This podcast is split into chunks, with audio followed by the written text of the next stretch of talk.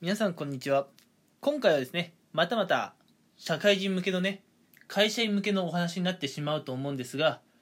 ちょっとねまたお金の話をしていこうかなと思っております。社会人向けのねお金の話どういったことを今度ねお話ししていくかっていうと皆さんの給料についてねちょっとお話ししようかなと思います。なんかねもうお金の話が本当に多くてこいつの頭には金しかねえのかと 思われてしまうかもしれないんですがまあ正直ね大事な話だとはやっぱ思うんですよお金って。うん。でしかも、えー、やっぱ日本の方っていうのはね何でしょうちょっと脳死で、うん、頭が死んだ状態で働いている方が少し多いと思っていまして自分のね労働が今の給料で割に合っているのかそうそういったことをねちょ真剣に考えている人がね少ない気もするのでまあちょっとそういった意味も含めてねちょっとあのまあお金の話をしていこうかなと思っています。うん。で今回お話しする内容はあの私がただお話をするだけではなくて皆さんもね空き時間を見つけてぜひやってみてもらいたいことなんですがまあ先ほどもちょこっと言いました。皆さんの今の労働っていうのは今のお給料でえー、ちゃんと割に合っていますかというようなお話をしていきたいと思います。うん。この辺ね、きちんと考えておかないと、皆さん知らないうちに、皆さんの貴重な時間だとか、体力、労力、うん、そういったものをね、えー、搾取されてしまうんじゃないかなと思います。なんで今からお話しする内容は、えー、ぜひね、皆さんもちょっと実践していただけたらなと思います。ちょっとね、ここ最近、私の話ではあるんですけれども、月に何時間ぐらい働いて、で、収入どれくらい得て、で、まあ、あの、なんだろう、税金とかどれくらい引かれて、私は、うん、毎月どれくらいね、手元に入ってくるのかなっていうのが、最近気になってね、ちょっと私調べてみたんです。まあ、完全に自分の話なので、ここはね、まあ、皆さんも、うん、毎月何時間働いていて、毎月どれくらいのね、まあ、手取りがあるのかっていうのは皆さんも、うん、自分の金額とかね時間を出してほしいんですけれどもちょっと私も出してみました。でそれらを出した上で自分のね、まあ、のお給料、まあ、税金とかも全部含めてね、うん、税金で引かれて手取り、うん、っていうところでね、うん、自分の月々の労働時間があの手取り割に合ってるかなっていうのをちょっと時給換算で見てみたんですね。うん。まあ私 IT 業界で働いていて、まあ、IT 業界だからね割と伸びているイメージがあって収入もねそこそこいいんだろうなと私も入社前は思っていたんですがいざ時給換算をしてみると今のこの仕事内容まあプレッシャーとかね仕事の量とか考えてこの手取りってどうなんだろうってちょっと思っちゃったわけです。うん。あくまでね、私の勤務時間とか、私の手取りで話をしているので、ここはね、皆さんもお時間を見つけて、自分の月々の労働時間とか、手取りの金額はね、調べてみて、で、皆さんで時給換算してもらいたいところですが。ただちょっと私はね、もやもやするものを抱いてしまいました。うん。ただね、こういったことをあの私よりも先輩の人たち、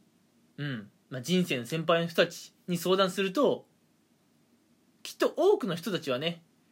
若手のうちは、まあ、給料安くてもしょうがないよとかね、うん。まあ、若手のうちは我慢だよとか社会人っていうのはねそういうもんだよって言ってね、うん、我々のもも抱えているこの悩みモヤモヤに関して一緒にね親身になって考えてくれる人なんていません。うん。じゃあね我々がじゃあなんか仕事を変えてみようかなとか転職してみようかなっていうとまあすごいね反対意見をねこう飛ばしてくる人たちは世の中にはたくさんいるんですよ。世の中って面白いですよね。皆さんのまあなんだろう、えー、やろうとしている行動に対してねすごいケチをつけてくる人はたくさんいると思います。うん。でも皆さんの悩みについて真剣にね考えてくれる人たちっていうのはほとんどいないと思っていてほとんどの人たちがいや社会人なんてそんなもんだから考えない考えない、うん、若手のうちは給料安くても仕方ないもんだからその辺については考えない考えない。もう脳死状態なんですよね。正直これだとダメだと思ってます。これでは将来ね、えー、金銭的な余裕が得られないと思います。金銭的な余裕が得られないと、まあ、いつまでも働き続けなければいけないということでいつまでも時間的余裕も得られません。うん。金銭的余裕がない時間的余裕もないこうなってしまうとねもし将来、まあ、例えば好きな人と結婚して家庭を築いていったとしてもお金もないし時間的余裕もないしとなってくるときっとね精神精神的にもね不安定になってしまう瞬間ってあると思っていてこんな状態でね幸せな家庭で築けるのかなって思ってしまいます。うん。なのでね皆さんも普段されているねお仕事、まあ、あの割に合っているのかな、うん、っていうのは一回しっかり考えてもらいたくてそこは絶対脳死になってはいけないところなんですよ。仕方ないでね話を終わらしちゃいけないことだと思います。でもし収入面に不満があったらねじゃあどうしていかなければいけないのかなっていうのはちゃんと考えた方がいいと思います。まあ転職するなりうん。今の本業をやりつつ副業をやるなりあるいはねまあこれは結構勇気いると思うんですが上司にね、えー、直接訴えかけてみるなりね、うん、私はちょっとこれできねえかな。ちょっと私はチキンなので上司にねあの給料上げろとか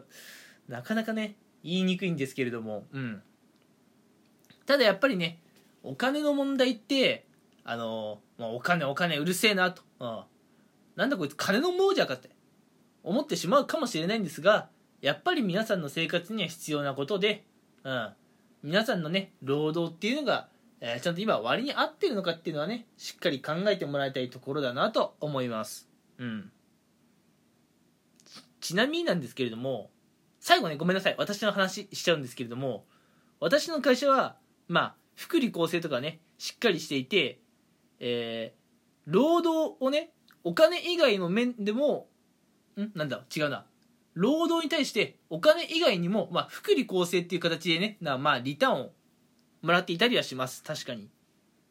でもあくまで私のお仕事、うん、手取りっていうとこだけで見るとぶっちゃけねバイトした方が時給高えなとはちょっと思っちゃいました。うん。まあ正直それくらいね若手っていうのは時間あたりの収入っていうのが会社員は少ない。っていうのが現状だと思います。きっと皆さんもね、えー、普段のねお仕事まあ、えー、勤務時間に対して手取りっていうのをね時給換算してみるとあれ？思った以上に少ないというね感情を抱かれる方がいるかもしれませんまあこっから先はね皆さんもちょっとね、えー、先ほど言ったように普段のね勤務時間と手取りの金額を調べていただいてそれがねまあ割に合ってるのかなっていうのをねちょっと計算していただければと思います。きっとね、えー、何か面白い結果が出るんじゃないかなというふうに確信しています、うん、ではね、えー、ちょっとまあえー、いろんな話をしてしまったんですが今回はこの辺にね、えー、しようと思います。うん。まあお金の話はね、えー、常に、皆さん考えてもらいたい話だと思います。それでは、え今回はこの辺にしたいと思います。最後まで聞いてくれてありがとうございました。